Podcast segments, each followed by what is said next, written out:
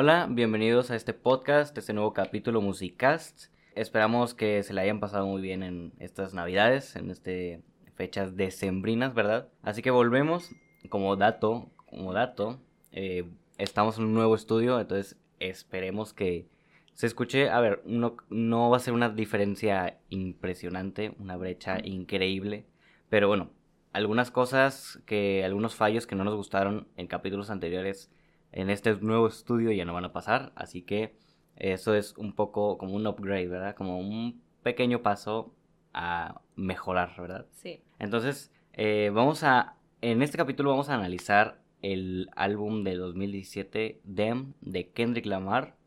Es un capítulo, bueno, es un capítulo que ya teníamos bastante planeado desde hace mucho tiempo. De hecho, lo empezamos a analizar desde hace bastante tiempo, yo creo que casi unos dos meses, casi casi. Incluso ya lo habíamos medio anunciado de cierta forma desde hace tiempo, porque la verdad es que ya teníamos planeado hacerlo desde ya hace varias semanas. Entonces ya finalmente se nos dio la oportunidad de poder grabar este, este análisis de este álbum de Kendrick Lamar, Dem. De hecho, no, no recuerdo mm, exactamente en qué capítulo fue que dijimos que nuestro... O sea, que fue la pista que dijimos, ¿verdad? Que dijimos que iba a ser un rapero que empezaba con K, ¿verdad? Creo que fue en el de One, Right, Now. Sí, y ese fue el anterior a nuestro último, o sea, nuestro eh, penúltimo, ¿verdad? Sí. Eh, y ese fue, eh, ese lo, lo subimos el 24 de noviembre, o sea, ya hace rato, ¿verdad? Y luego, pues bueno, se, se vinieron las fechas de diciembre, entonces no pudimos. y luego ya pues tuvimos que hacer otra, otro capítulo que ya teníamos agendado, que es el de nuestras canciones favoritas del año. Sí. Por eso, pues se podría decir que no cumplimos nuestra promesa de que el siguiente iba a ser de Kendrick. Pero nos olvidamos de ese detalle, que el siguiente, pues prácticamente tenía que ser el de diciembre. O bueno, el de fin de año. Entonces ahora sí ya, aquí está el de Kendrick, el rapero con K, que mencionamos sí. el, ese capítulo de One Right Now. Entonces, pues bueno, ya volvemos en este nuevo año. Igualmente yo también espero que se la hayan pasado muy bien en estas fechas. Eh, yo soy Ale. Yo soy Gabo. Y pues bueno, vamos a empezar con este álbum. Que bueno, primero que nada yo quiero dar una breve, breve introducción porque realmente siento yo que este álbum es, creo yo como que de los más fuertes que hemos analizado. Realmente tiene mucha crítica a la sociedad, bueno, desde mi punto de vista eh, ya sea, o sea, de hecho, no sé, eso fue algo que yo me di dando cuenta, me fui dando cuenta a lo largo de ir analizando las canciones, que realmente como que Kendrick analiza o critica un tema en específico de acuerdo al título de la canción. Por ejemplo, en Fear, que es miedo, pues analiza, critica y habla sobre el miedo. Pues, pues bueno, por ejemplo, también hay otros juegos, como por ejemplo Pride, que habla más de la humildad que del orgullo. Bueno, sí habla obviamente del orgullo, pero se podría decir que es esa contraparte. Más adelante yo también lo voy a estar mencionando eso, que es un detalle que me gustó. Bueno, sí, entonces realmente pues hay que tener en cuenta que realmente todas las canciones como que tocan este cierto, esta cierta crítica, que la verdad se me hace muy interesante porque les digo, ah, son, o sea, habla de un tema, pero realmente juega con otros temas, porque por ejemplo también eh, Love que es amor, habla también como sobre el amor, pero habla sobre cómo no es a lo mejor tan importante. Entonces sí, o sea, realmente está padre estos juegos que hace, entonces pues nada más para tener en cuenta que durante todo el álbum él hace esta crítica. Que de hecho, nada más sí, ya para cerrar esta introducción, eh, es algo importante que quería mencionar y es que eh, obviamente hemos analizado diferentes álbumes anteriormente y pues claro, analizarlos pues intentamos que sea, o sea, cubrir bien, muy bien el álbum e intentar comprenderlo. Pero sobre todo yo creo que este álbum, a ver, creo que Kendrick tiene otros álbumes como To Pimpa Butterfly, eh, que es yo creo que incluso más denso, incluso mucho más profundo. Pero, eh, o sea, aquí creo que demostramos un poco que realmente eh, le, ponemos como ese empeño a, a analizarlo y sobre todo, por ejemplo, no quiero, no quiero decir que los demás no sean tan profundos, los demás que analizamos, pero sobre todo este creo que pues le intentamos dar un poco de... Más seriedad. Ajá, o nos dimos cuenta que realmente pues abarca esos temas que pues hay que que tuvimos que comprender a lo largo de, de estudiarlo, ¿verdad? Sí, de hecho yo creo que también eso fue un factor del por qué nos tardamos tanto. Ajá. Porque realmente, o sea, o sea, sí lleva su tiempo analizar un álbum y más uno que es como tan, tan profundo como este, siento yo, y que, que toca temas un poco más sensibles y un poco más, pues, de cierta forma intensos. Entonces, pues sí, yo creo que nos, nos llevó un poquito más de tiempo analizar este. Aparte de que no es un álbum tan, tan cortito. Entonces, ah, bueno, sí, pues también, eso es un factor. Bueno, una rápida introducción al artista. Bueno, estamos hablando de Kendrick Lamar, un artista eh, estadounidense que nació, bueno, que no sé, no estoy segurísimo si nació en Compton, pero bueno, Compton es un barrio bastante peligroso y bastante famoso de Los Ángeles. Bueno, no sé si está en Los Ángeles, pero está en California, está muy cerca de Los Ángeles. Y bueno, otros raperos, por ejemplo, Dr. Dre o Eazy-E salieron también de ese barrio bastante peligroso y famoso, sobre todo por esos artistas. Eh, pues bueno, se dio a conocer mucho más. Kendrick es uno de los artistas de su generación y de toda la historia más, o sea, bueno, artista y rapero también, eh, de, todo, de toda la historia del rap. Eh, es uno de esos MCs que ha logrado ese éxito crítico y comercial al tiempo que se gana el respeto y el apoyo de los quienes lo inspiraron. Después de varios años de desarrollo, Kendrick alcanzó su creatividad y su gran éxito después de la década de 2010. Good Kid Mad City en 2012 lo sacó y el premio Grammy de To Pimp a Butterfly en 2015. Este Dem es el cuarto álbum de estudio de Kendrick. Fue lanzado el 14 de abril de 2017 y cuenta con 14 canciones. Dem cuenta más problemas internos con él mismo, a diferencia de To Pimp a Butterfly que abarca temas y problemas, y problemas más de toda la sociedad en general.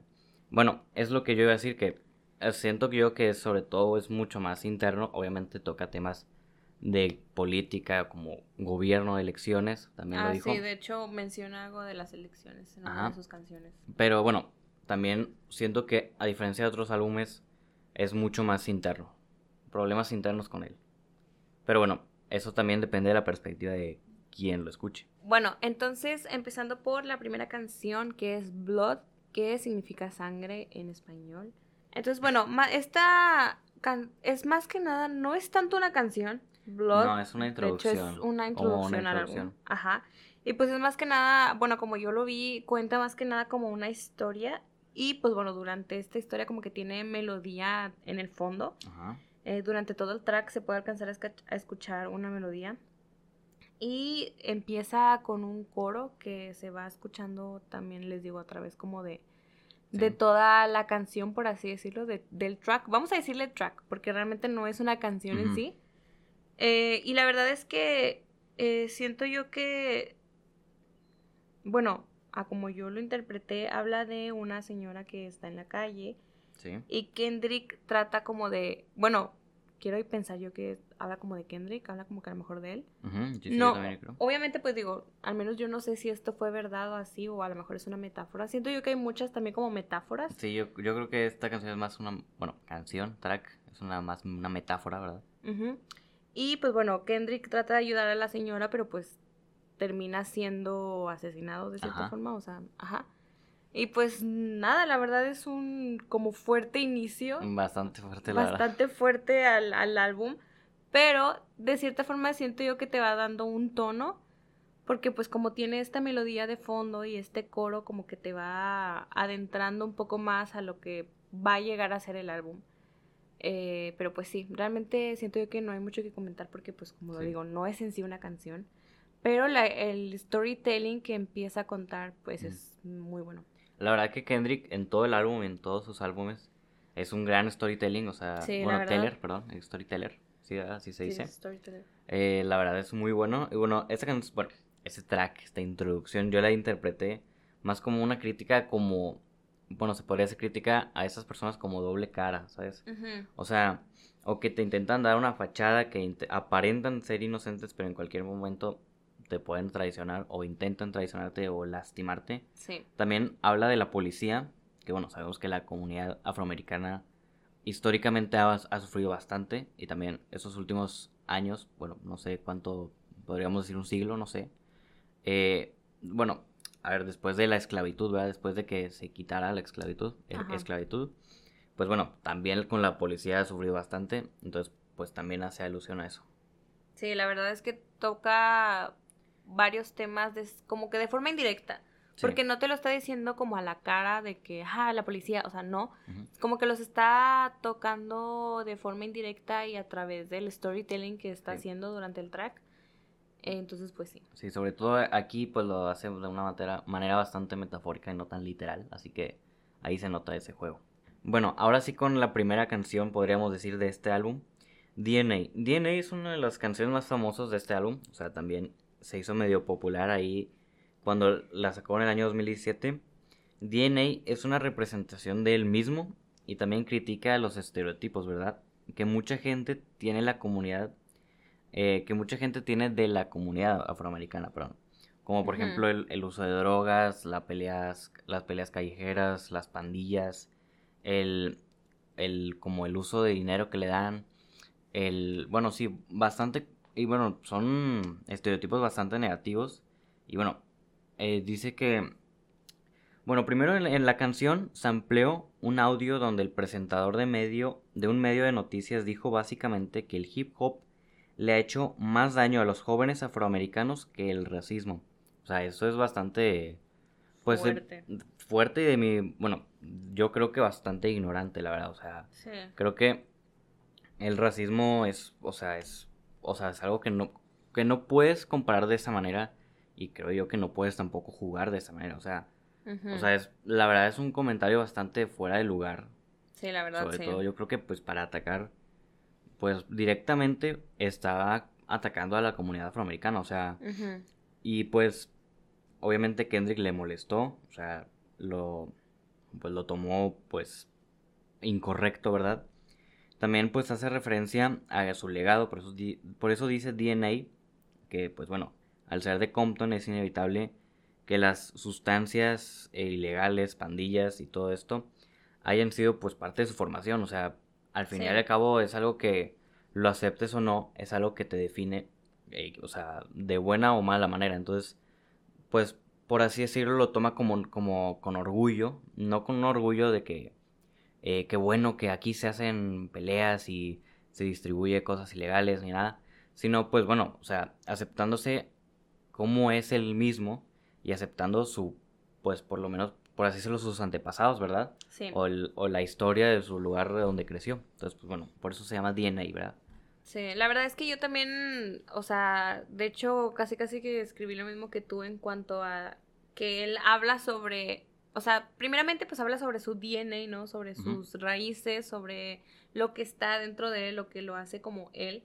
Pero también de cierta forma toca como esta crítica a los estereotipos que la gente puede tener sobre pues la comunidad afroamericana. Sí. Porque sí toca mucho eso sobre, ajá, como más que nada los estereotipos que se tienen. Y la verdad, bueno, eh, el, en cuanto al tema se me hace muy interesante, o sea, cómo es que, pues sí, o sea, habla sobre cómo estos estereotipos pueden parecer de cierta forma como, como muy repetitivos, ¿no? Y pues en cuanto al ritmo de la canción, la verdad es que me gusta mucho. Me gusta mucho más que nada el coro y el principio de la canción me gustó mucho. O sea, yo creo que el, tanto, como que más que nada la primera mitad. Luego, al final, la canción como que cambia de tono. Y la verdad se me hace algo diferente y no sé, o sea, como que me gusta y no me gusta, no sé, siento yo que tomó un tono más diferente hacia el final de la canción, lo cual, a como me gustó mucho la primera parte de la canción, como que, ajá, no sé, me esperaba que se mantuviera así, entonces el hecho de que cambiara fue como que, uy, entonces, pues sí. Bueno, la siguiente canción es Ya, Ya. ¿Ya? Ya. Y-A-H, así se llama. ¿Quién empieza? Y pues bueno, esta es de las canciones más tranquilas del álbum. Bueno, siento yo que en sí el álbum es medio tranquilo, la verdad. O sea, sí tiene canciones. Tiene como sus canciones más elevadas, pero también tiene canciones más. Ajá. Pues tranquilas en cuanto al ritmo, ¿verdad? Bueno, yo, bueno, al menos como yo lo vi, siento yo que la mayoría de las canciones tienen un tono tranquilo. Que era algo que no me esperaba, no sé, como que yo pensaba de que Kendrick, o sea, hacía un poco can hacía un poco más de canciones un poco más movidas, pero no, la verdad es que este álbum está más tranquilo. No, o sea, más agresivo, tú dices. Y pues ya es como que la primera canción que es así, como un tono más tranquilo, un ritmo que la verdad a mí me gustó mucho, o sea, desde el inicio dije yo, ah, está muy, muy bueno este ritmo. Sí. Y pues bueno, la verdad es que me gustó mucho el coro, siento yo que es muy pegajoso, de cierta forma.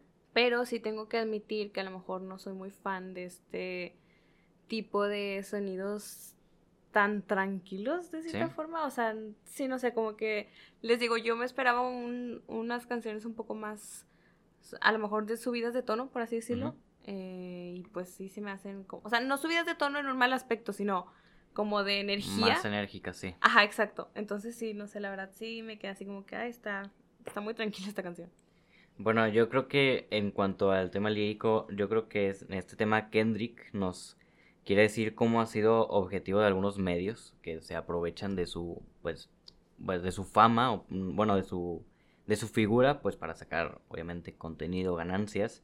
Y pues cómo la gente puede hablar y enrollarse de lo que hace y habla Kendrick, pero pues él solo quiere transmitir un mensaje, o sea, él mismo lo ha dicho, ¿verdad? Obviamente, pues muchos, bueno, es un artista bastante directo a veces con lo que dice, o sea, no se guarda las cosas. Y bueno, de hecho, menciona a Geraldo Rivera, Geraldo, Geraldo, Geraldo Rivera, ah, es el presentador que mencionamos en DNA, o sea, ese es el nombre del presentador, bueno, del, del de los medios, ¿verdad? Em, y pues bueno, lo menciona como dato en esta canción, lo del hip hop y de las nuevas generaciones. Bueno, ahora la tercera canción, cuarta, bueno, cuarta... Vamos a decir cuarta, sí. Cuarto track, tercera canción, es Element que, pues bueno, habla sobre, principalmente habla sobre lo que él hace por sus raíces, siento yo, como que menciona mucho Compton, menciona mucho su familia. Sí. O sea, como que ya se está remontando un poco más como a sus raíces. Y que, bueno, de hecho siento yo que Compton es algo que menciona en varias canciones, o sea... Bueno, sí, es que es donde se, donde se hizo ahora. Ajá, lo, lo menciona varias veces en diferentes canciones del álbum. Y pues bueno, también creo yo que aquí llega como que un poco a mm, presumir de buena forma como que sus logros, o sea, como que empieza así a, decir como que lo que él ha logrado, no de una forma como que ah, descarada de que te presume, sino como que está diciendo que, que de cierta forma lo que ha logrado lo ha estado logrando pues con sus raíces en mente, de cierta forma. Y pues sí, la verdad es que este ritmo me gusta mucho en lo personal y es como que de, mis melodías favoritas en, este álbum. Pues yo la verdad, pues más o menos tengo lo casi lo mismo que decir que tú, o sea, en esta canción pues Kendrick nos habló de, de que él, él es, él fue, es y seguirá siendo el mismo, el, el mismo chico de Compton que pues bueno, siempre quiso lo mejor para su comunidad y para su familia.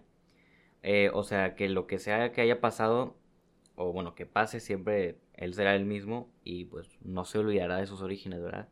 Que es algo que pues la verdad pues creo que es bastante como, por así decirlo, honorable, no sé cuál sea la palabra. Sí. O sea, estar, o sea, aunque te hayas tenido las cosas en contra y a veces tu, tu misma gente, muchas veces, aunque no, no queramos aceptarlo, a veces no crecemos en un ambiente muy... Me refiero, a veces la gente te intenta como jalar para atrás, ¿verdad? O sea, te intenta, no, no, no le gusta verte tan exitoso. Sí. Y como que era, creo que Kendrick, o sea, siempre estuvo como en contra de las adversidades, ¿verdad? Sí. Y salió adelante. Bueno, ahora la siguiente canción es Feel, que se puede traducir como sentimiento. Sentimiento, sentir. Bueno, en esta canción, Kendrick, pues bueno, más, mm, yo siento que aquí ahora sí en vez de hablar, bueno, no en vez, sino eh, ya habló de sus orígenes, ya habló de alguna crítica, ahora habla más de como de sí mismo, ¿verdad? Como más de su interior, sobre todo de su, de su interior. En esta canción, pues bueno, saca fuera sus pensamientos y sentimientos, donde Kendrick pues siente que el mundo se cae a pedazos y donde cada vez tiene que ser más, o sea, tiene que ser más cuidadoso con lo que dice y con quién se junta, porque pues siempre pues puede haber alguien que te traicione pero pues sí, saca ese, como es, como sus pensamientos, ¿verdad? Su sentir, y de, acuerdo a, lo que él vive y lo que vivió. De hecho, yo también tengo esas observaciones como de que realmente habla sobre sus sentimientos, sobre su sentir, o sea, dice que no, pues me siento que todos me odian, siento que mi familia no me quiere, mis amigos, o sea, como que saca muchos pensamientos que él tiene sobre su sentir. Sí. Y de hecho, bueno, algo que, quiero mencionar porque se me hace como muy interesante es que aquí empieza a mencionar la frase que dice Ain't nobody praying for me, sí. que significa no hay nadie rezando por mí Sí, que de hecho o pidiendo por mí. la menciona en siguientes tracks también. Sí, de hecho canciones. la menciona mucho, es algo que, que se escucha mucho durante el resto de las canciones que siguen. Y se me hace muy interesante porque pues de aquí vienen muchos como subtemas de cierta forma. De, Sí. de esta pequeña frase de Ain't nobody praying for me, que es nadie está rezando por mí, como que se derivan muchas cosas, ¿no? Y que, que se va, Kendrick se va adentrando más en esto en, en canciones más adelante. Ajá. Entonces sí, se me hace muy, muy interesante como aquí ya empieza a desarrollar esta idea. Ok, bueno, la siguiente canción es Loyalty con Rihanna, la gran Rihanna, ¿verdad? La primera colaboración de este Ah, sí, álbum, que son tres, creo. Sí. Rihanna, eh, Es- U2, Y Zachary. Zachary, ajá. Entonces, bueno, esta es la primera colaboración. Loyalty es, bueno, yo más o menos como lo vi, ¿verdad? O sea, siempre lo puedes ver como muy similar a otras personas, pero vamos, o sea, todo esto es claro como, como lo interpretamos y como lo entendimos. Bueno, en Loyalty nos habla de, bueno, obviamente estamos hablando de Kendrick, eh, de su línea como refiriéndose a una línea delgada entre dos opciones, eh, que no es capaz de elegir una, que refiriéndose a la maldad o la debilidad, que bueno, es el tema que trata en todo el álbum. Esta canción es como si fuera una relación interpretada pues por Kendrick y la misma Rihanna, que es la colaboración de, este, de esta canción, hablando de los valores como lealtad y la honestidad. Bueno, creo que son valores bastante como universales, ¿verdad? Y pues bueno, bastante importantes en una persona, ¿verdad? Sobre todo en una relación tan cercana. Y también se, bueno, también de defectos como que han llegado a ser malas personas en el pasado. Pero yo creo que esta canción representa en dos lados muy orgullosos de sí mismos. O sea, ¿sabes? Sí. O sea, la, la maldad y la debilidad. O sea, o la, pues la inocencia también, podríamos decirlo así.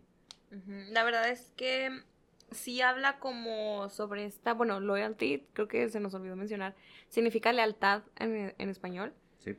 Y habla como, como dices tú, como esta, de hecho en el, en el- la canción, los dos, tanto Rihanna como, como Kendrick mencionan como su pasado medio, os- no oscuro, sino como malo, como que, que han Ajá. tenido sus malos momentos Sí, o sea, que han- se han fallado también como personas. se han fallado, pero que de cierta forma como que no se arrepienten tanto, o sea, como que lo toman de una manera como, de provecho. lección. Ándale, como como una una lección. Y es algo que, que los dos mencionan. Y, y bueno, a mí la verdad, o sea, hablando en cuanto a la canción y al ritmo de la canción, yo creo que es de mis favoritas. Me gusta, me mucho, mucho. la combinación de Rihanna y Kendrick, o sea, las voces. A mí en lo personal me gusta mucho la, la voz de Rihanna. Entonces me gusta mucho la combinación de ellos dos. Y pues bueno, la verdad es que el ritmo es... El, el ritmo, bueno, siento yo que es medio parecido a canciones pasadas y a canciones que, va, que siguen en el álbum. Como que Sí. siento yo que hay canciones en donde los ritmos se parecen, pero pues obviamente cada canción es diferente, ¿no? Como Sí. quiera. Y pues sí, la verdad está, yo creo que sí es de mis canciones favoritas, me gustó mucho. Tristemente no creo que Rihanna regrese a la música algún día. Pero ojalá. Ojalá. No lo veo la verdad. imposible, la verdad. No lo veo imposible, pero ojalá algún día regrese. Ojalá, la verdad que Rihanna es muy talentosa, o sea, su Mm. voz, wow. Sí. Bueno, ahora vamos con una, mm, bueno, que yo por lo menos en mis anotaciones tengo bastante, bastante más que decir. Bueno, la siguiente canción es Pride, que se, bueno, que significa orgullo, ¿verdad? En español. Ok, bueno, Pride, aquí que significa orgullo, aquí empezamos un poquito más con el tema de la crítica un poco más marcado, como les decía en el inicio, en donde Kendrick en cada canción toca el tema del título, en este caso el orgullo, Sí. y a mí la verdad, o sea, aquí es donde también vemos un muy buen storytelling de la crítica a la sociedad que tiene Kendrick. Y explica que de cierta forma, o sea, no hay un mundo perfecto. Habla mucho sobre este de, de- o sea, creo que lo mencioné varias veces, o sea, no hay mundo perfecto. Y pues la verdad es que siento yo que aquí ya hace más esta crítica como al orgullo. O sea, siento yo que durante todo el álbum analiza como la palabra del título Sí. y Sí, la analiza y ya sea que la critique o ya sea que le da un significado diferente. Y en este caso creo que, por ejemplo, Pride, orgullo, siento yo que habla sobre cómo no debe de ser lo más importante en la vida. Ajá, sí, sí, exactamente. Entonces, ajá, toca, toca ciertos temas eh, en, ¿cómo se dice? en torno a este tema que es el orgullo. Sí. Y pues bueno, hablando un poquito sobre lo musical, la verdad es que me gusta mucho el cambio de tonalidades que tiene la canción. Siento yo que es algo diferente que al menos a mí no me, no me había tocado ver. Y es algo que lo sigue haciendo durante todo el álbum en diferentes canciones. Y sí, la verdad me gusta mucho este, sí, esta diferente tonalidad, que a veces parece que no canta él, pero sí es él, pero... Ajá, o sea, eso lo hace mucho en el álbum y la verdad se me hace muy interesante y se me hace muy padre, o sea, muy original. Y la verdad me gustó mucho. Bueno, yo de Pride eh, adelanto que la verdad me gusta bastante, o sea, es de mis canciones favoritas. Y bueno, aquí Kendrick, bueno, primero nos dice que en su carrera pues tuvo momentos donde la presión social y el consumismo lo tentaron a tener cosas materiales, ¿verdad? O sea, al ser una figura de ese tamaño, o sea... Y como cualquier ser humano, creo yo, ah, que ha ganado mucha fama. Claro que ves difícil, ves diferente las cosas, o sea, es un punto de vista muy diferente a, por así decirlo, los... Eh, pues la gente normal, ¿verdad? O sea, vamos a decirlo, no, no obviamente no en un mal mal sentido de la palabra, sino pues gente promedio, por así decirlo, ¿verdad? Y pues claro que al ver, al ver tan, o sea, al tener esa capacidad, eh, ¿cómo se dice? Capacidad eh, de posesión, o sea, capacidad monetaria, no sé cómo decirlo, o sea, de poderse comprar carros, casas. La posibilidad. la posibilidad, pues claro que se hace, las tentaciones son muchísimo más grandes, pero que él tiene muy claro que, bueno, no sé si a la mala o a, las buenas, por así decirlo, aprendió que él tiene muy claro cómo lo que vales tú en la tierra y lo que vales tú, por ejemplo, espiritualmente, ¿verdad? O sea, Kendrick es una persona religiosa, es una persona creyente. Entonces, eh, pues bueno, para él, todo lo que tú tienes en... Todo lo que tú tienes, por así decirlo, en carne, solo aumenta como tu, tu valor aquí, por así decirlo, tu tu estatus, por así decirlo. Ajá. Pero en, cuanto a tu espíritu, por así decirlo, pues vales lo mismo que el que tienes al lado o el que, el que sea, ¿verdad? Ajá, o sea, que no te hace más. Ajá, o sea, solo pueden... solo te hacen aparecer más atractivo, por así decirlo, ¿verdad? Hay una parte que yo la interpreté así y se me hizo un gran juego con los sonidos donde dice, solo espero hacer dinero con estas letras.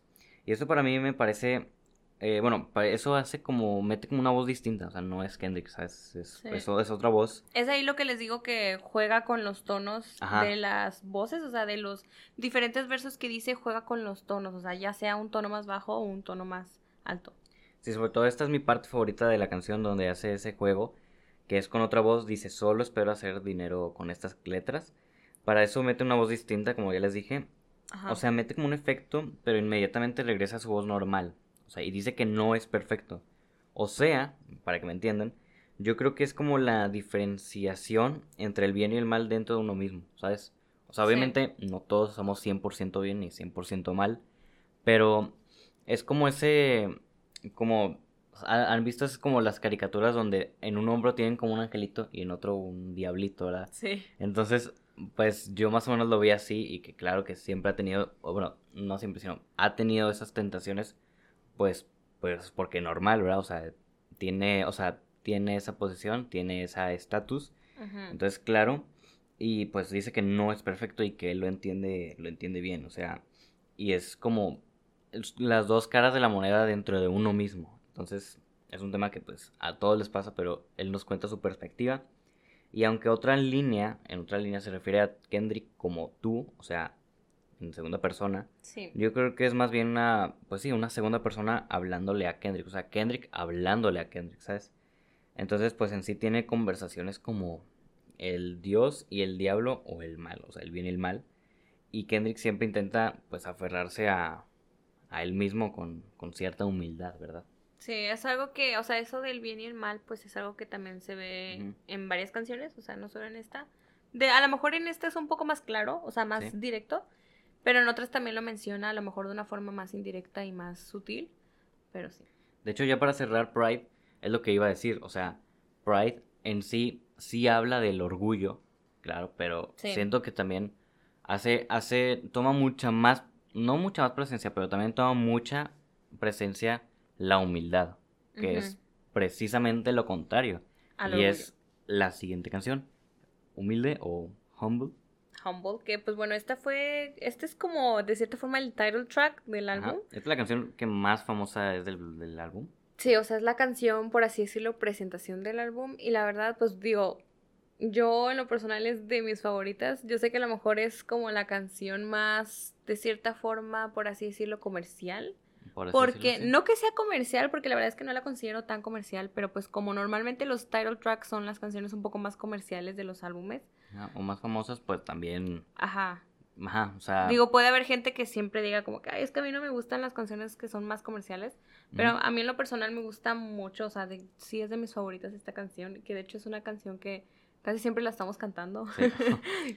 De hecho, pues algo que yo también quería mencionar y pues igual y en otro capítulo eh, tocamos más a fondo y es que por más, eh, esto va para cualquier artista mm, grande, por así decirlo, o sea, seas quien seas, em, cualquier artista, por más profundo que sea su, su álbum o sus canciones, sus proyectos, al ser un o sea, por lo menos en los artistas de este tamaño así súper mainstream, por más profundos que sean, siempre van a ser mainstream. Que no se confunda con comercial, pero como son mainstream, pues siempre van a tener números bastante, bastante aceptables, bastante... Sí. Entonces, al ser mainstream, siempre, pues claro, les van a caer críticas de que es comercial y esto y el otro, pero al ser de ese tamaño, ya no puedes Ajá, o sea, obviamente no va a ser una canción anónima, ¿sabes a lo que me refiero? Sí, exacto. Entonces, pues no sé si me, estoy dando a entender. O sea, de ese tamaño, como que mucha gente ya no lo ve igual, ¿verdad? Pero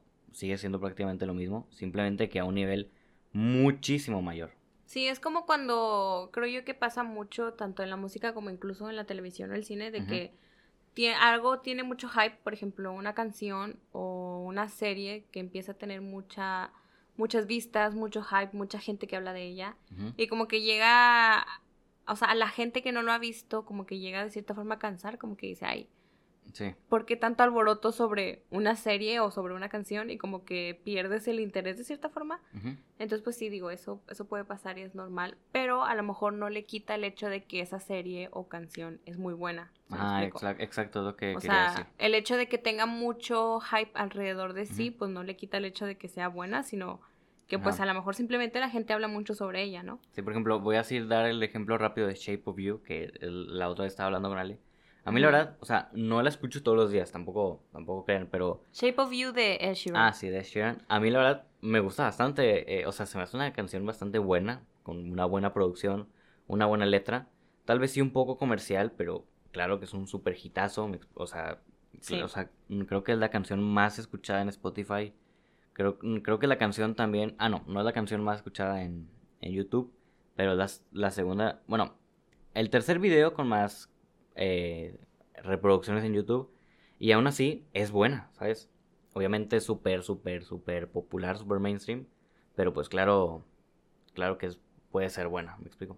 Sí. Obviamente tal vez no es la canción más profunda, no es el mismo ejemplo, pero bueno, después hablamos de eso en otro capítulo. Y pues bueno, en cuanto a la canción Humble, que significa humilde. Humildad. Humildad.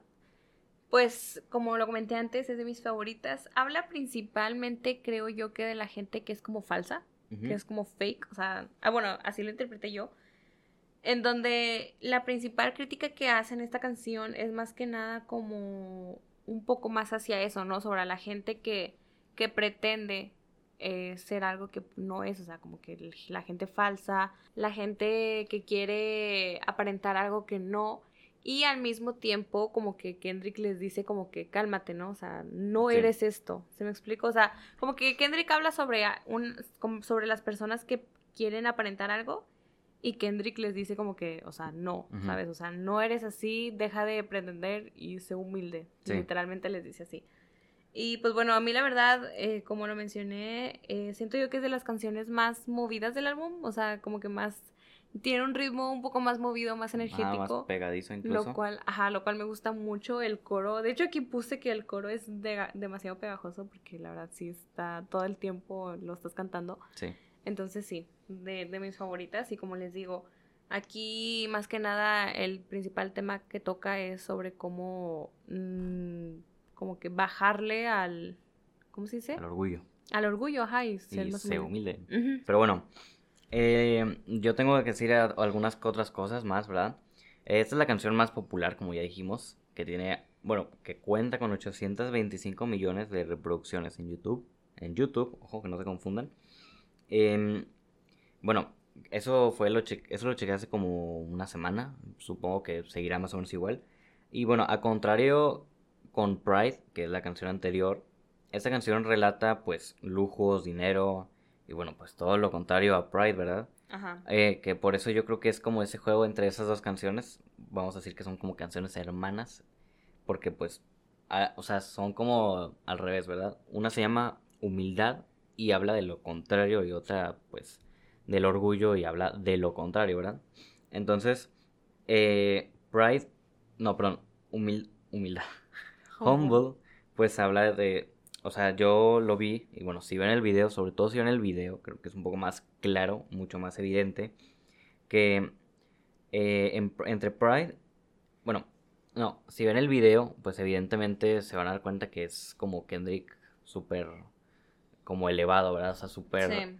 pues, orgulloso, vaya, es como, muy, ¿cómo se dice?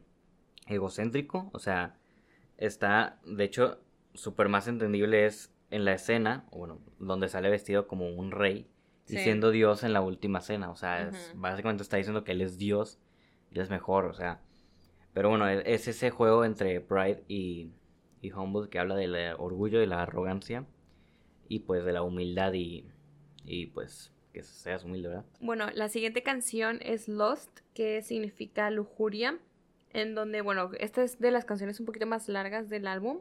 Junto, esta junto con Fear, creo que son las más largas. Sí, Fear es más larga, pero sí. Ajá, pero Lost es, es más larga. Y me di cuenta principalmente porque siento que esta canción habla sobre diferentes temas. O sea, al menos a como yo lo interpreté, como que te cuenta varias cosas en la misma canción, como que te está hablando de diferentes cosas. Sí, lo mezcló un poco. Ajá, porque cuando yo estaba escuchando la canción como que dije, ay, o sea, está hablando de esto y luego está hablando del otro y luego cambia de tema, entonces como que dije, está tocando muchos temas.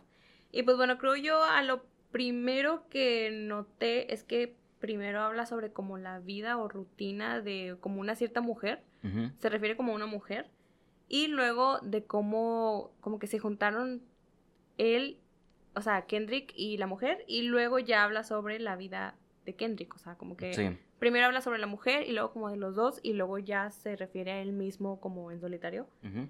Y pues, como les digo, menciona diferentes cosas. Y pues bueno, creo yo como lo dice su nombre, Lost, luj- lujuria, como que se refiere, a- toca un poco más este tema. Sí, sobre al la principio, sobre Ajá. todo la primera mitad de la canción, por así Sí, decirlo. les digo, sobre todo la primera, la primera parte de la canción, que es donde habla un poco más sobre la mujer, y luego ya se va como a temas más profundos como sobre él mismo. Sí.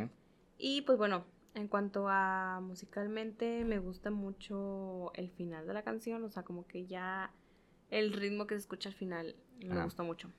Bueno, como ya dijiste tú eso de, pues bueno, el principio de la canción, el, por así decirlo, el primer tema, eh, yo voy a hablar, bueno, de lo siguiente, ¿verdad? De lo que después también tocó en la canción. Y habló de las elecciones de, bueno, presidenciales que estuvieron, que tuvieron los Estados Unidos en 2016. Ah, sí. ¿Se acuerdan? Obviamente la que todos sabemos que ganó Donald Trump. Y pues bueno, claro que, bueno, de- después de tener un presidente con piel negra, ¿verdad? Sí. Pues claro, o sea, él era muy querido, bueno, según yo tengo entendido, porque pues yo no vivo en Estados Unidos, ¿verdad? Eh, pues era querido pues por la gran mayoría de, de la comunidad afroamericana, ¿verdad?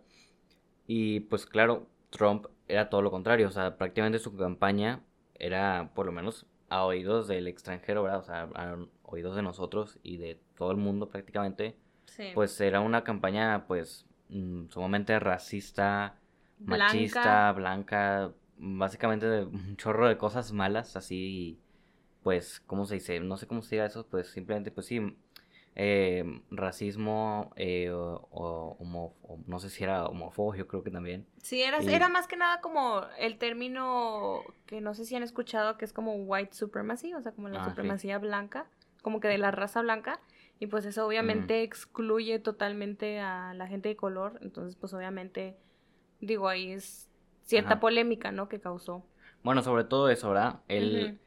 el, o sea, el, racismo en contra de, de otros países, ¿verdad? De inmigrantes y también, pues sobre todo ese de, o sea, pues racismo contra la gente de color, ¿verdad? De, color, de color, o sea, de piel negra, ¿verdad? Sí. Afroamericanos, vamos a, para, obviamente ese creo que es el término correcto. Entonces, pues sí, habla, pues claro que, la, o sea, él y la comunidad pues se preocuparon y obviamente pues, pues tienen, tienen derecho. Sí. O sea, claro, viene alguien prácticamente que te está poniendo todo en contra, pues claro, entonces es un tema denso a considerar también, político. Sí, la verdad, es, creo yo que es la canción que un poquito más habla sobre este tema político. Sí. Entonces sí, es un poco más como, como dijiste, denso. Bueno, la siguiente es Love de, ¿cómo no? Con Sakari. ¿Verdad? A Sakari, ¿sí? Sakari. Sakari. Esta canción tal vez sea la más sentimental del álbum, ¿verdad? Yo creo, yo pienso. Eh, alguna vez llegué a ver algunos fans de Kendrick. Yo en lo personal, o sea, lo sigo, pero tampoco soy el, el que más está enterado. O sea, me explico. Pero sí llegué a ver fans de Kendrick que no les gustó por completo este álbum. También, bueno, entendamos que vino de Tu Pimpa Butterfly, o sea, prácticamente su masterpiece, el mejor álbum de, de, su carrera hasta el momento, considerado por la gran mayoría, y de los mejores álbumes de la historia, considerado por también mucha gente, ¿verdad? De hecho, la otra vez me metí a una página de Rolling Stone, la, la revista, ¿verdad? Sí. Y tiene una lista de, de, las 500, de los 500 mejores álbumes de la historia. Y de hecho, creo que eh, Tu Pimpa Butterfly, para que sea una idea, según la revista Rolling Stone, está creo que entre los primeros 20. O sea, o sea, dimensionemos esto. O sea, es de los primeros 20 álbumes. O sea, obviamente está con álbumes súper, súper gigantes. Icónicos.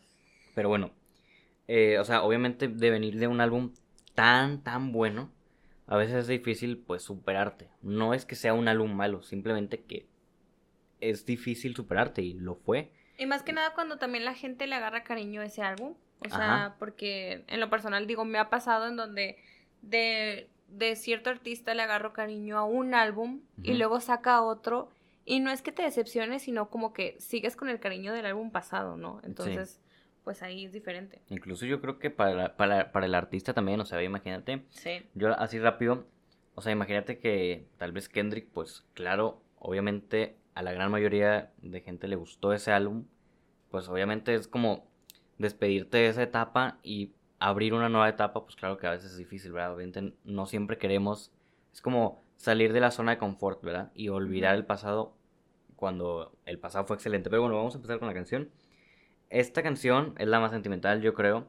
Ah, bueno, y por eso decía, porque tal vez no es, el álbum más profundo, por ejemplo, eh, Loyalty y Love, pues no son las canciones más profundas de Kendrick, ni las más densas, ni las más incluso bizarras, si lo quieren algunas llamar así. Ajá. Pero por eso siento que hubo algunos que no les terminó de encantar esto, porque no es, no es un tema que trate la sociedad, ¿sabes? O sea, no es un tema que le le afecte a todos como el racismo o como otros temas políticos, sino, pues bueno, esto es del amor y pues bueno, de su vida amorosa, ¿verdad?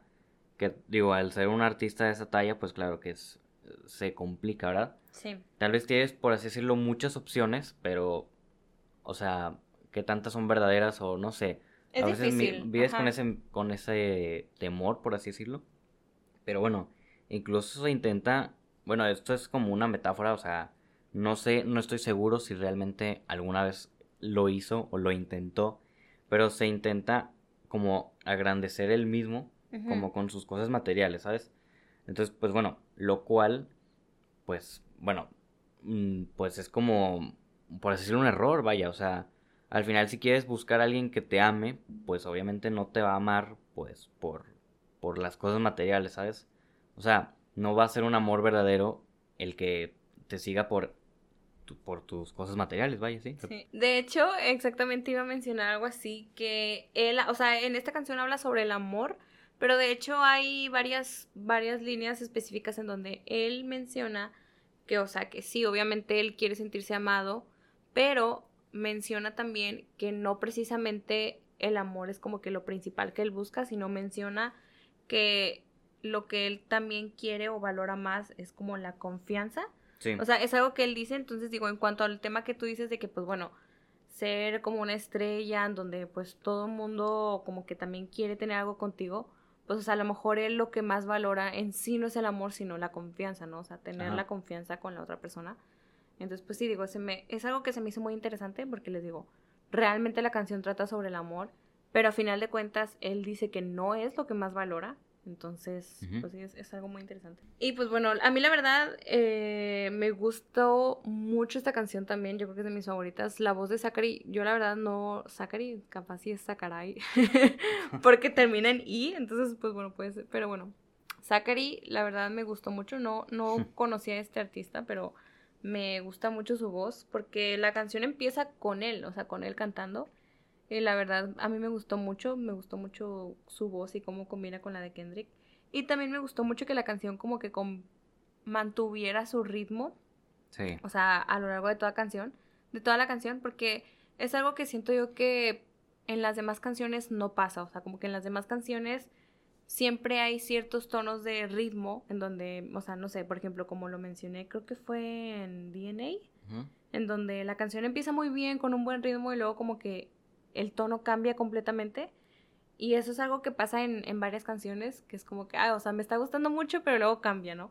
Y lo que me gustó de esta canción fue eso, que se quedó un poco más constante. Y me gustó mucho, la verdad. O sea, siento yo que esta, digo, aparte de la canción de, de la colaboración con Rihanna, esa colaboración también me gustó mucho. Bueno, la canción que sigue es otra colaboración también, que es... La última colaboración del álbum, creo. porque pues, como mencionamos antes, nada más eran tres. Y es XXX. O Triple X también. O Triple X con YouTube.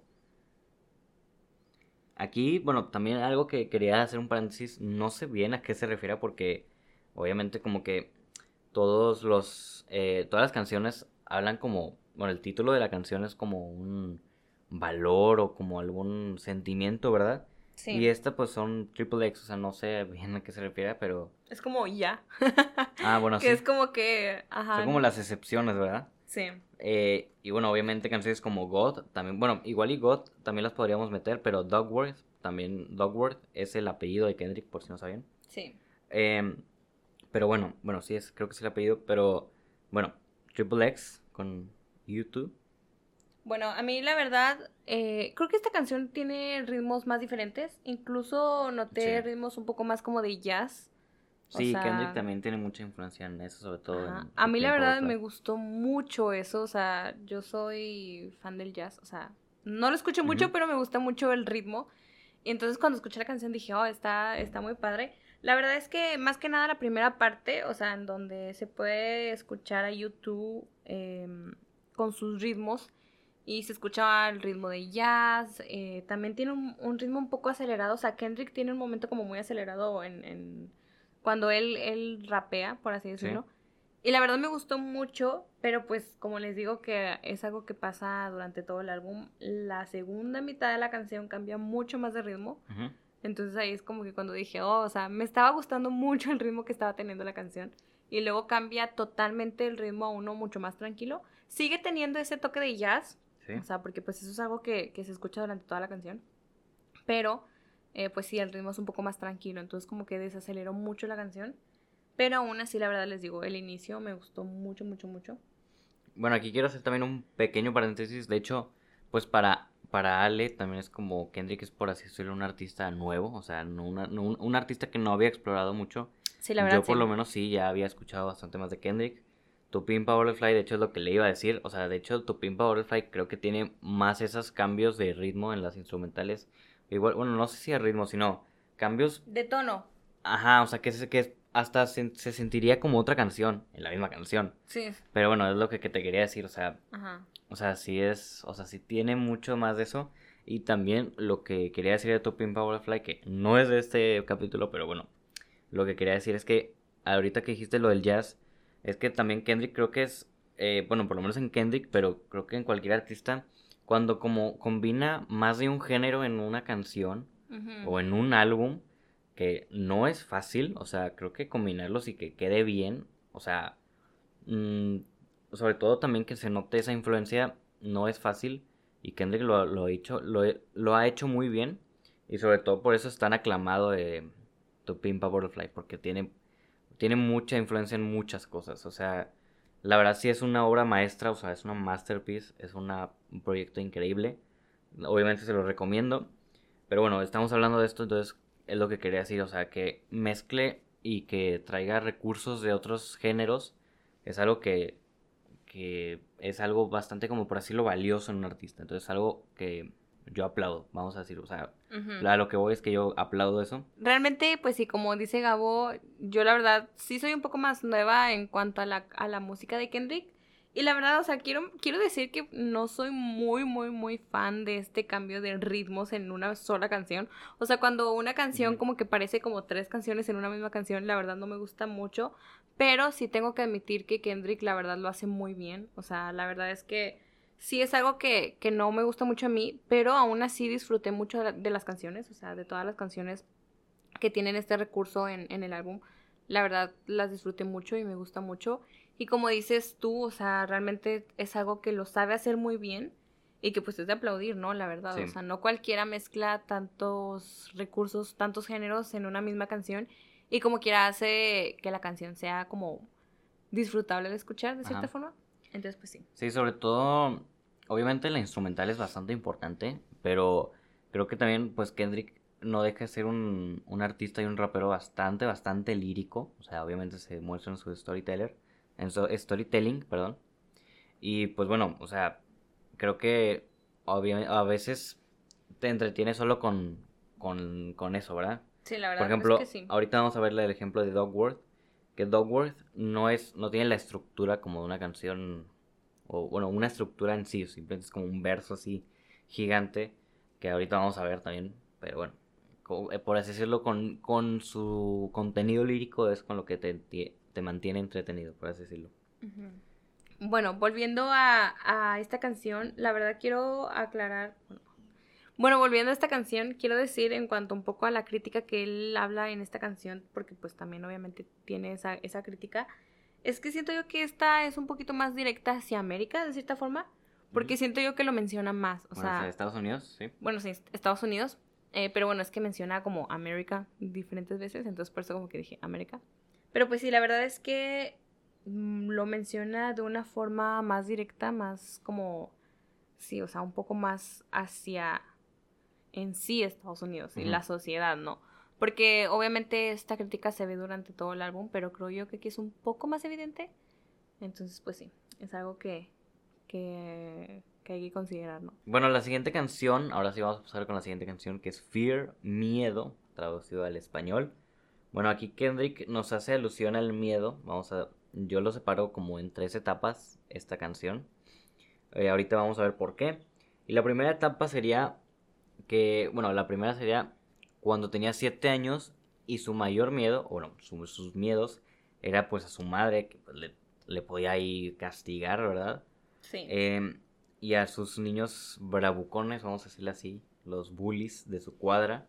Y ese era pues sus miedos, o sea, sus diferentes miedos en, a la edad de 7 años, ¿verdad? Sí. La verdad es que, como dices tú, tiene diferentes etapas.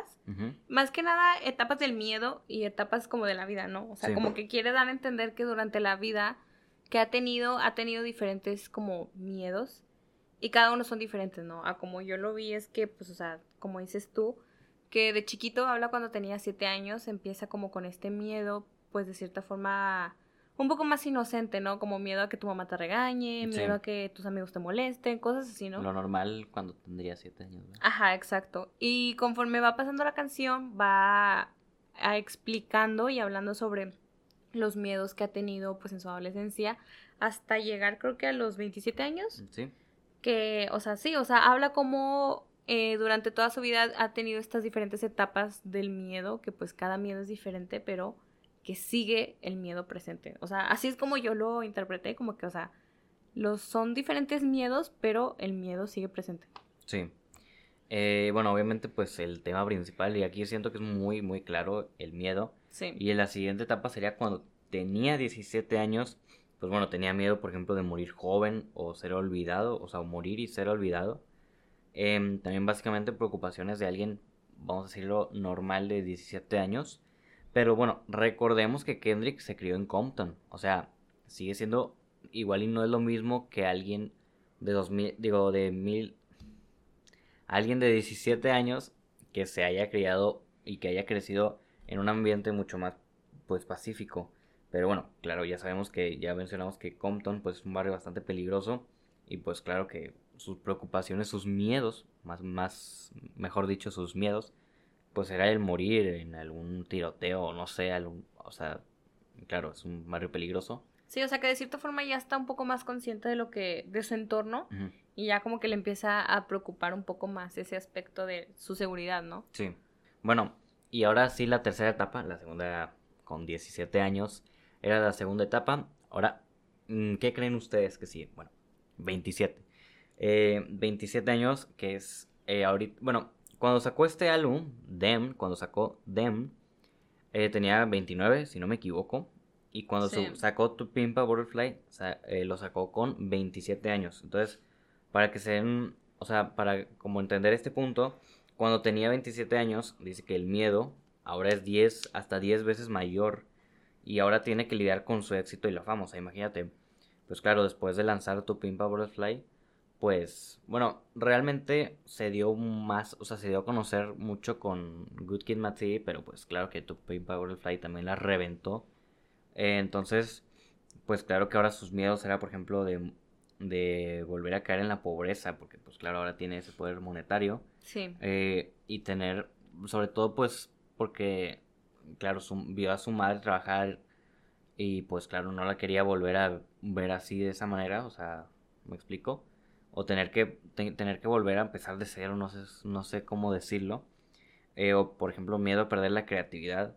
Entonces, pues claro, esos son miedos, eh, o ser, no sé, ser eh, pues punto de una crítica de la gente al ser al ser quien es, ¿sabes? Al, tener ese nivel mediático, la presión social.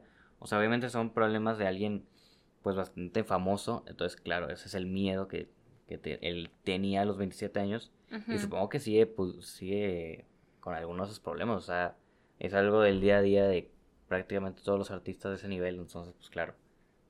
Sí. Y pues bueno, eh, vamos con la penúltima canción que se llama God, que es traducido como Dios. Y pues bueno, a mí la verdad, el ritmo de esta canción me recuerda un poquito a Element. Ay, suena muy rara, suena como poquito. Ah. A veces hablas así. ¿De verdad? a veces. No. Bueno. bueno, ahora vamos con la penúltima canción que es God, que significa Dios. Y pues bueno, a mí la verdad, el ritmo de esta canción me recuerda un poco a Element que es creo que la tercera canción, Element. Sí, creo que sí. Eh, me trae, o sea, sí, no sé, como que la verdad sí, el ritmo como que me recuerda un poco. Sí, bueno, es la cuarta contando Blood. Ah, bueno, contando Blood.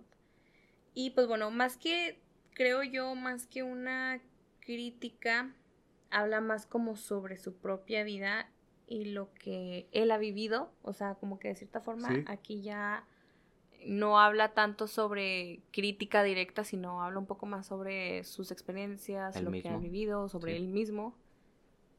Entonces, pues sí, por ejemplo, aquí, a diferencia de Fear, siento que incluso hasta se siente un poco más tranquilo, o por lo menos nos da a entender eso en esta canción. Sí. Eh, por ejemplo, Kendrick incluso se siente hasta cierto punto, obviamente metafóricamente, o sea, como un dios o como, con alguien con bastante poder, eh, porque no todos los artistas no todos los artistas tristemente pueden decir esto. Supongo que es, vamos a decirlo triste, porque a veces han tenido problemas eh, legales. Por ejemplo, Kanye West fue un ejemplo bastante sonado en los últimos años. Eh, y es que él tiene todos los derechos de su música. Entonces, pues es algo bastante importante para un artista porque, pues claro, tiene todos los derechos de su música. Y sus ingresos los de, de toda su carrera superan los 30 millones de dólares. Bueno, eso es un dato del 2019, o sea, ahorita puede que sea diferente. También recordemos que no ha sacado un álbum, se rumorea que va a sacar un álbum, pero no sabemos cuándo. Eh, pero bueno, entonces se siente como con ese poder o con esa tranquilidad, y como por decirlo, como un dios, ¿verdad? Pero es bastante metafórico ahora, obviamente. Sí, la verdad es que también pues como él lo dice, bueno, siento yo que o sea, de cierta forma, como les digo, en esta canción habla sobre su vida. Y siento yo que también toca este tema como también de presumir. Como que lo que ha hecho, o sea, o, lo que ha logrado, o sea, como dices tú, o sea... Bueno, no, no lo presume. Sí, o sea, no, es que no es sencillo, es que digo presumir porque realmente no encuentro como otra palabra. Bueno, pues básicamente cuenta lo que ha logrado. Ajá, o sea, como que lo cuenta y como que, pues, pues también con orgullo, ¿no? O sea, como que, te, o sea, como que él te dice como de cierta forma que él lo que ha conseguido, pues le ha costado, ¿no? Y, y cuenta, como les digo, su vida. Entonces, pues sí. Bueno, ahora vamos con Dogworth, que es el apellido de Kendrick. Eh, esa es la palabra Dogworth. Es la última canción de este, de este álbum. Este, como les dije hace rato, Dogworth no tiene como esa estructura de coro, eh, puente, estribillo y esas cosas. Simplemente es como un verso así, totalmente de inicio a fin. Y bueno, aquí Dogworth nos deja claro, por si no lo habían notado, que Dem es una lucha como interna de Kendrick versus Kendrick, ¿verdad? Sí. Eh, pero bueno, ahora lo denso, lo más denso, resumiendo, es que Kendrick nos cuenta un poco la vida de un chico llamado Anthony, eh, un narcotraficante que iba a asaltar por segunda ocasión a un establecimiento de KFC o de Kentucky Fried Chicken, ¿verdad? Sí, la verdad es que como dice Gabo, esta, este track, porque pues en sí como, como lo dices, no es en, no es en sí una canción. Pues no tiene la estructura, pero bueno, vamos a decir que es una estructura, es una canción, perdón. Pues sí, porque tiene melodía, o sea... Sí, o sea, no tiene la estructura como tal, simplemente es un verso, pero pues... Mm, ahorita vamos a ver bien. Esta canción tiene, como dices tú, esta historia, este storytelling en donde pues Kendrick más que nada como que está dando un cierre al álbum y a la vez está contando una historia, o sea, como que sigue, sigue con este storytelling. Bueno, y aquí obviamente, eh, ah, bueno, como dijo Ale, eh, aquí creo que nos damos cuenta y reluce totalmente su habilidad como storyteller, o sea, es, es muy bueno Kendrick, la verdad, como storyteller, y aquí lo hace, lo hace perfecto, la verdad, lo hace de maravilla. Y bueno, con eh, resumiendo la historia y siguiendo la historia, pues bueno, teníamos a Anthony, un chico, un narcotraficante que iba a saltar por segunda ocasión un KFC. Y aquí trabajaba un chico que llamaron Doki, ¿verdad? En, en la canción.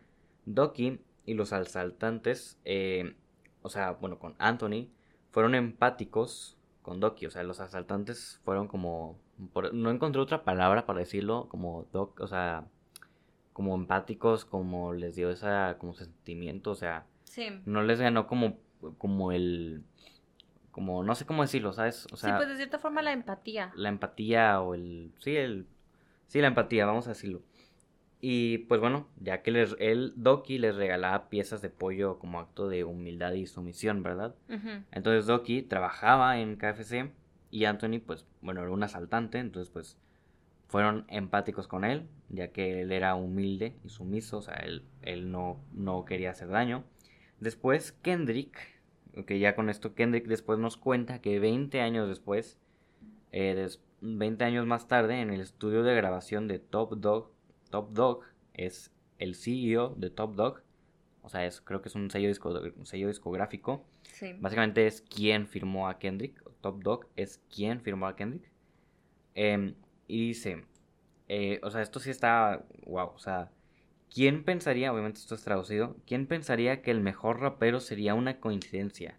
Porque si Anthony mataba a Doki, Top Dog estaría sirviendo vidas en cadena perpetua, mientras yo crecería sin padre y moriría en un tiroteo. O sea, básicamente si no entendieron, o sea, primero escuchen la canción, es que Anthony, si hubiera matado a Doki, hubiera ido a la cárcel, no hubiera existido el sello discográfico y obviamente pues no hubieran firmado a Kendrick Kendrick, o sea, hubiera crecido sin padre, o sea, Doki es el, padre. de Kendrick y, y él hubiera crecido sin, sin padre y hubiera muerto en un tiroteo. O sea, es algo súper, o sea, wow, o sea, es algo como... Fuerte. Pues bastante fuerte. Sí, la verdad. Y que un día platicando en el estudio, eh, pues él, o sea, resultó que eran ellos, ellos dos, ¿verdad? O sea, el padre Kendrick y, y Top Dog. O sea, es.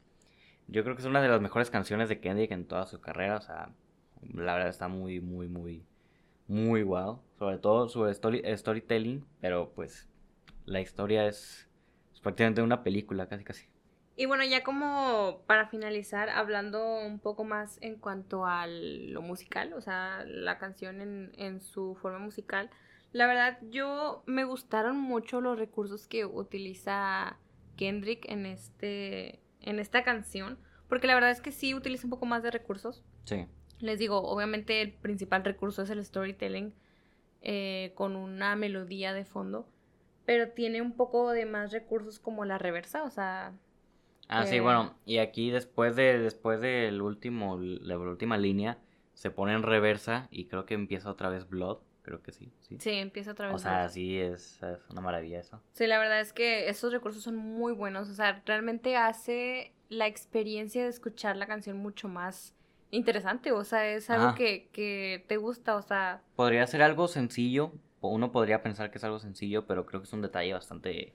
Bastante mm, bueno. Ajá, que, que encaja muy bien. Que lo hicieron encajar muy bien. La verdad es que sí. Entonces, pues sí, o sea, más que nada eso quería resaltar los recursos que utiliza Kendrick en esta canción. Principalmente en esta, porque siento yo que en esta como que como que encaja todo y hace que todo tenga sentido de cierta forma. Porque realmente es algo que también utiliza en, canciones pasadas. Pero sí, o sea, en esta canción sobresalta mucho los recursos. Y bueno, ya como cierre de este análisis, la verdad es que, bueno, yo sé que lo dijimos durante todo el podcast, pero el storytelling es muy bueno. De hecho, yo aquí lo resalté en, mis notas, lo resalté mucho porque desde que empezó el álbum tiene un muy, o sea, me di cuenta que el storytelling es muy bueno. O sea, yo creo que en las primeras tres canciones yo dije, wow, o sea, este storytelling está muy bueno. Sobre todo porque también empieza con este track que es Blood. Sí. Que ya te está contando una historia y que durante todas las canciones te está contando diferentes historias que al final se combinan en como historias de Kendrick, ¿no? O sea, historias contadas por él, para él también de cierta forma. Entonces, pues sí, la verdad es que algo que resaltar es el storytelling. Bueno, la verdad sí es algo que iba a decir. Yo creo que Kendrick eh, es uno de los mejores storytellers de, de la historia, no solo del rap, sino de toda la música. O sea, la verdad sí se nota que es muy bueno. Obviamente no, no voy a decir que es el mejor. Creo que es muy difícil que en un campo puedas decir que alguien es el mejor. O sea, hay excepciones, como creo yo que Michael Jackson es tal vez el, pues sí, obviamente como lo conocemos, como lo, eh, como lo conocemos es el rey del pop, ¿verdad? Sí. Pero, eh, bueno, hay, hay cosas que no siempre podemos decir que es, es algo así, pero vamos, que Kendrick para mí es, para mí, para la gran mayoría de la gente es de los mejores storytellers de toda la historia, no solo del rap como de la música. Y bueno, eh, la verdad a mí me encanta esta canción, o sea, es, se me hace un, o sea, el, storytelling sobre todo y, la historia que cuenta, o sea, es, wow, wow, la verdad, wow, wow. Y pues bueno. Y pues sí, les digo como un cierre también y algo que resaltar del álbum es los, como ya lo comenté antes, los recursos que, que utiliza. Que bueno, como dije antes, no soy muy, muy, muy fan de que las canciones cambien de tono y cambien de ritmo. Pero en cuanto a recursos, está muy bien empleado. Y les digo, o sea, realmente hace la experiencia de escuchar el álbum, de escuchar las canciones muchísimo más disfrutable, muchísimo más interesante. Y el hecho de que porque de cierta forma siento yo que está bien hecho eso de, por ejemplo, con Dogworth, que hace eso de estarte contando una historia y de fondo tiene un, o sea, como una música, un, background music, lo cual lo hace también interesante, ¿no? O sea, porque imagínate si estuviera solamente hablando, o sea, pues sería como que, no que, no que sería menos interesante, pero pues obviamente le quita como a la experiencia de estar escuchando. Entonces la verdad es que sí, o sea, los recursos que utiliza, como lo dije antes, los cambios de tono, la combinación de géneros, el hecho, ese recurso que utiliza de tomar un verso y luego ponerlo en reversa. Sí. Eh, los cambios de como como de voz, por así decirlo, o sea, que de repente es Kendrick y luego es Kendrick otra vez, pero con un tono más bajo o más alto. Todo eso la verdad es que están muy muy muy bien implementados. Bueno, ahora vamos con el tradicional y típico top 3 de cada álbum. Ahora sí podemos eh, sacar un top 3, porque bueno, precisamente el último capítulo fue un top, pero bueno, obviamente no hubo el tradicional top 3 porque Desde top. hace tiempo no hay un tradicional top 3 porque también el Bueno, antepasado fue el análisis de One Right Now, que pues fue solo una canción, entonces no hubo en sí un top 3. Bueno, es cierto, el, el, el otro fue de One Right Now. Y, y bueno, de hecho, ah, no, sí, perdón. Eh, bueno, el top 3, vamos a empezar con el, bueno, por lo menos yo sí los ordené, o sea, no sé si tú, vale. ¿Sí los ordenaste o simplemente vas a hacer tus top, tu- tus tres favoritas sin orden? No, sí, sí los ordené. Bueno, vamos a empezar desde el 3, o sea, 3, 2, 1, o sea, de la menos favorita a la más favorita, vamos a decirlo así. Y bueno, mi número 3, voy a empezar yo, mi número 3 es la canción de Pride. Pride eh, me gusta bastante, sobre todo el contenido lírico, o sea, creo que es como una, sobre todo esa lucha interna de Kendrick y sus vivencias. Entonces mi número 3 es Pride. Sí. A mí mi número 3 sería Love con Zachary. La verdad me estuve debatiendo entre si era mi 3 o mi 2, porque la verdad esta y mi puesto número 2 me gustaron mucho, me gustaron por igual. ¿sí? Pero creo que sí, esta se lleva el tercer lugar porque la verdad es que me gustó mucho la voz de Zachary, como ya lo comenté antes, o sea, no, no lo conocía antes y no me esperaba que él abriera la canción de cierta forma. Entonces cuando escucho como que su voz y esta tonada muy, muy bonita, como que dije, wow, está, está muy padre esta canción. La verdad está muy relajante la canción. Sí, entonces la verdad sí es de mis favoritas, es mi top 3. Bueno, mi número 2 es Humble, humildad, humilde, eh, sé humilde, ¿verdad? Eh, la canción de Humble, la verdad, me gusta mucho, a pesar de que, bueno, creo que yo que no tiene nada que ver o no debería influir en los, por así decirlo, los gustos de alguien, la cantidad de números o la cantidad de popular que sea, porque les digo, como les digo un ejemplo, Shape of You me encanta y es la canción más popular de Ed Sheeran y de, o sea, súper, súper popular, pero esta canción me gusta mucho, o sea, creo que la instrumental es pegadiza, las letras pegadiza. Tal vez les digo, no, no sé si sea la más profunda. Bueno, no, no es la más profunda del álbum, pero me gusta, es pegadiza y, la puedes cantar. Entonces, me gusta mucho eso. Yo, mi número 2 sería Loyalty con Rihanna, porque les digo también, o sea, creo que les dije cuando, cuando la estábamos comentando que es de mis canciones favoritas, porque la verdad me gustó mucho. Esa canción ya la había escuchado desde hace ya tiempo, o sea, Sí. sí, la había escuchado y me acuerdo que, que me gustó mucho. Entonces, sí, Loyalty, como les digo, la voz de Rihanna combinada con la de Kendrick, me gustaron mucho. Siento que es de cierta forma una canción muy pegajosa. Sí. Entonces sí, mi top 2, Loyalty. Bueno, mi no mi, mi not. Mi top número uno es Dogworth. No sé si ahí se dieron cuenta cuando la dije. La verdad sí me gusta mucho. Se me hace una canción muy buena. O sea, muy buena. A pesar de que, pues bueno, no tiene esa estructura. Creo que no te das cuenta. Sobre todo, si te pones a escuchar eh, las letras. Es, o sea, no, no necesitas como ese coro pegadizo, o sea, para tenerte entretenido. O sea, creo que es, y sobre todo la historia eh, y el storytelling es asombroso. Para mí es mi número uno indiscutible de este álbum. Simplemente es muy buena, se me hace la verdad muy, muy buena. Pero bueno, ese es mi número uno, Dogworth. Muy bien. Mi número uno es Humble. Yo creo que, bueno, esta a lo mejor es, era medio obvio para. Gabo. Porque sí, la verdad es que Humble es la canción que, que más me gusta de este álbum. Y creo que de Kendrick en general, como les digo, yo la verdad no soy. No había escuchado mucho a Kendrick antes, pero Humble era una canción que sí.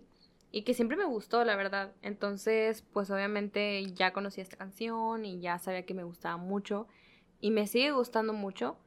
Entonces sí, la verdad, Humble es de mis favoritas. Como dice Gabo, a lo mejor sí es la más popular y mucha gente diría como que, ay, le gusta la más popular, es obvio. Pero pues sí, o sea, la verdad es que es la que más me gusta. Siento yo que es la que más también está un poquito más cercana a mis gustos personales en cuanto a música. Porque la verdad es que no estoy muy familiarizada con este género de música hip hop Más Bueno, lírico, más lírico. más profundo, se Ajá. podría decir también. La verdad es que no estoy tan, tan, tan familiarizada. Entonces, pues sí, Humble me, me gustó mucho. Sí, es yo creo que mi canción favorita de este álbum. La verdad, la verdad, la verdad, la verdad, ya sabía que ese iba a ser tu top 3. No sabía Sí, en qué pues orden, sí. pero ya sa- porque era de las más cercanas a, a ti. Sí, la verdad. Aparte de que ya la había escuchado mucho antes, o sea. Bueno, eso no lo voy a poner, pero. Sí, porque la verdad no me esperaría que dijeras de que, por ejemplo, Fear. Fear. O, así. Más que nada porque no es algo que tú suelas. Eh, ¿Cómo se dice? Pues sí, frecuentar. La verdad es que, o sea. Un estilo no, que no Las que dije en mi top, mi top 3 son canciones que sí agregaría a mi playlist. Incluso también. Incluso también DNA me gusta mucho. Nada más que como lo comenté en cuando la estábamos comentando, pues era que, que sí, el final de la canción cuando cambia de tono como que no, no me gustó mucho. Pero DNA también está muy pegajosa, o sea, de hecho, yo creo que aparte de Humble y Loyalty, o sea, el coro de Humble y Loyalty, el coro de DNA también es muy pegajoso, o sea, como que creo que en mi cabeza siempre están esos tres coros, el de Loyalty, el de Humble y el de DNA. Muy bien. Entonces, bueno, esto ha sido todo por este capítulo. Quiero... Otra vez. y pues bueno, esto ha sido todo por este capítulo. Quiero también recalcar otra vez, yo sé que lo comentamos eh, cada vez que hacemos un, análisis, pero no somos expertos en, ah, en música, no somos críticos tampoco, simplemente es una opinión, queremos platicar, obviamente son son álbumes, o sea, los álbumes que analizamos normalmente son de artistas que nos llaman mucho la atención. Ah, pero también estamos dispuestos a, pues a, por decirlo, abrirnos, ¿no? Por ejemplo, yo la verdad, eh, bueno, este, aquí está el ejemplo claro de este capítulo. Ale es alguien que casi no había escuchado prácticamente nada de Kendrick. Sí. Y, y aún así pues lo analizó. Anteriormente con el álbum de BTS B, yo también, es un álbum que, a ver, yo he escuchado a Ale que algunas canciones de BTS, porque Ale pues ha puesto algunas canciones de BTS y ya las conozco algunas, o sea, más que nada por la melodía, o sea, me suenan, ya sé cuáles son, no me sé el nombre ni nada, simplemente las he escuchado por, por encima, ¿verdad? Sí. Pero pues obviamente al analizarlo, pues claro, ahí está el ejemplo, por así decirlo, mío, donde pues yo también, pues, por así decirlo, me, no sé, me abría a un nuevo, un nuevo grupo, un nuevo artista, o un nuevo género también entonces, pues claro, obviamente, pues por eso nos pueden mandar nuestras recomendaciones. Aquí en, en Spotify no hay comentarios, según tengo entendido, creo. Sí, no. Pero bueno, siempre tienen el, podcast también en YouTube, así que ahí nos pueden escribir estamos, comentario. Estamos igualmente como Musicast, entonces ahí tenemos capítulos subidos, entonces ahí nos pueden comentar artistas, álbumes que les gustaría que escucháramos, incluso canciones así solas, como ya hemos comentado One Right Now, podemos comentar canciones en solitario. De hecho, eh, bueno, no lo he hecho, pero creo que sí se puede eh, poner como un link directo al canal de YouTube. Eh, aquí, aquí en la misma, el mismo perfil del podcast en, Spotify. Ahí lo pueden buscar, ahí debe ser muy intuitivo, muy fácil de encontrar en el perfil de, de este Musicast, de este capítulo, bueno, de este podcast. Y bueno, ahí lo van a encontrar, ahí lo voy a poner. Ahí nos pueden escribir cualquier sugerencia o cualquier, no solo de, de cosas así, de música, sino puede ser algo como, oigan, se escucha muy bajito, lo pueden subir un poco más, o deberían hacer esto, cosas también pues constructivas, por así decirlo. Pero obviamente, eh, si tienen alguna recomendación, no duden en escribirlo. Aquí pues vamos a analizarlo también. o incluso también sus opiniones, ¿no? O sea, por ah, ejemplo, cuando subamos este capítulo en Spotify aquí, también estará subido en YouTube, entonces en YouTube nos pueden ir a dejar algún comentario como de que, ah, bueno, a mí ah. la canción que más me gustó fue esta, o me gustó el álbum, ajá, también nos pueden compartir sus opiniones sobre este mismo álbum, porque pues obviamente hay muchísimos diferentes puntos de vista. Sí. Entonces sí, ahí nos pueden compartir sus opiniones también, pero pues sí, nada más queríamos recalcar obviamente eso nuevamente de que no somos expertos, obviamente no... esto es como por así decirlo un podcast de plática de chill, vamos a decirlo. Es, un, es un podcast, eh, bueno, por lo menos mm, creo yo que tuvimos la idea de hacerlo, eh, de empezar este podcast como un punto de vista, a ver, creo, o sea, por lo menos yo veo que hay muchos podcasts de música, que claro, es gente que sabe bastante de música. Pero en el cambio de nosotros yo quise hacer como un punto de vista de alguien como normal. Eh, no, no normal, sino, a ver, no quiero que suene mal, sino eh, no lo digo en mal sentido, sino simplemente alguien como no tan conocedor, ¿me explico? O no tan profesional en cuanto a la música. Sí, sobre todo porque ahorita estamos empezando con álbumes que ya hemos, ya conocemos o que ya, ya alguna vez hemos escuchado. Igual y Ale, por ejemplo, en este pues no había escuchado completamente eh, Dem o yo no había escuchado completamente Vi, pero eh, más o menos sería, por así decirlo, una reacción, una primera reacción al álbum prácticamente. Entonces pues es ese punto de vista simplemente de alguien que tampoco tiene muchos conocimientos y que en vez de hablar cosas muy técnicas, hablamos más cosas como, como del trasfondo de las, del álbum, ¿verdad? Sí, entonces pues bueno, eh, esperamos que les haya gustado este episodio. Les, les repito que estamos también en YouTube para que ahí, bueno, siento yo que YouTube pues es como, como si hay comentarios, pues ahí pueden dejarnos sus comentarios principalmente. Aquí como no los hay, pues es más difícil de cierta forma interactuar con los que nos escuchan porque pues no sabemos sus opiniones. Pero sí, si les gustaría dejarnos opiniones, está nuestro canal de YouTube. Y pues bueno, más que nada, gracias por escuchar. Y pues bueno, un, de cierta forma una pista para el siguiente episodio. Bueno, pues es un artista que ya hemos hablado en este mismo podcast. En este, bueno, no, no me refiero al capítulo, ¿verdad? Simplemente es un artista que ya hemos hablado de él. Y pues bueno, es un artista que sacó un álbum hace muy, muy poco. Entonces, pues bueno. Creo que está fácil de está Muy, muy fácil. Muy fácil. Nada más con que vean los capítulos pasados y el que haya sacado un álbum más recientemente es ese. Sí. Entonces, bueno, espero que nos veamos el próximo capítulo y pues gracias por escucharnos.